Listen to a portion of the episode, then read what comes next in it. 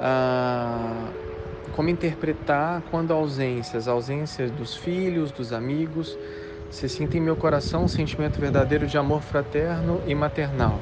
Cabe aqui acreditar que não estou numa frequência vibracional verdadeira? Obrigado.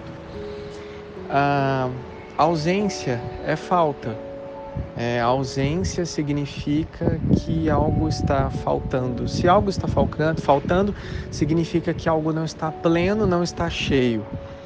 Né? E essa é uma, uma visão do ser humano e não do ser, não da presença. Essa é uma visão da dualidade, que precisa de algo para se sentir completo, precisa de algo de fora.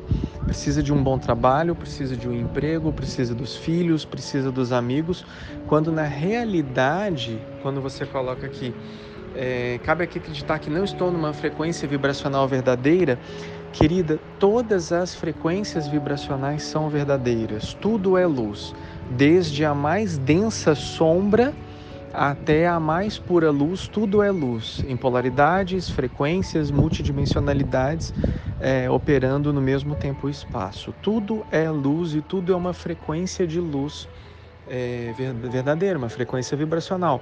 Se ela vibra, ela é uma frequência verdadeira, seja na ilusão ou na realidade. Eu acho que é, foi muito isso que você quis dizer.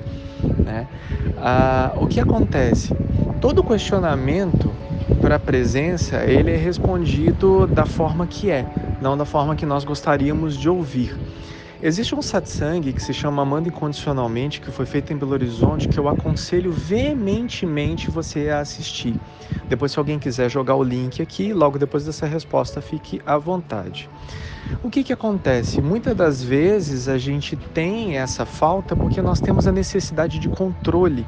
E essa necessidade de controle vem de um apego muito grande por nós acreditarmos que as pessoas, seres, é, profissões, coisas, objetos, posses sejam nossas. Quando na realidade tudo que pertence ao que você acha que é você é a matéria, a 3D, 3, 4, 5D, chamem como quiser o que está acontecendo aqui. Só que tudo isso é identificação com o corpo, com esse Jiva, com esse bonequinho que se chama Fátima. Esse bonequinho que se chama Fátima acredita ser algo dentro de todas as vivências dela, de todos os crivos, de todos os filtros, de todos os encontros, os véus e tudo que ela construiu ao longo dessa vida e de todas as outras vidas. Então, tudo que está condicionado a um crivo da mente, a um filtro, a um véu, ao que você acredita ser você, Fátima, é uma ilusão. Namastê, querida, namastê.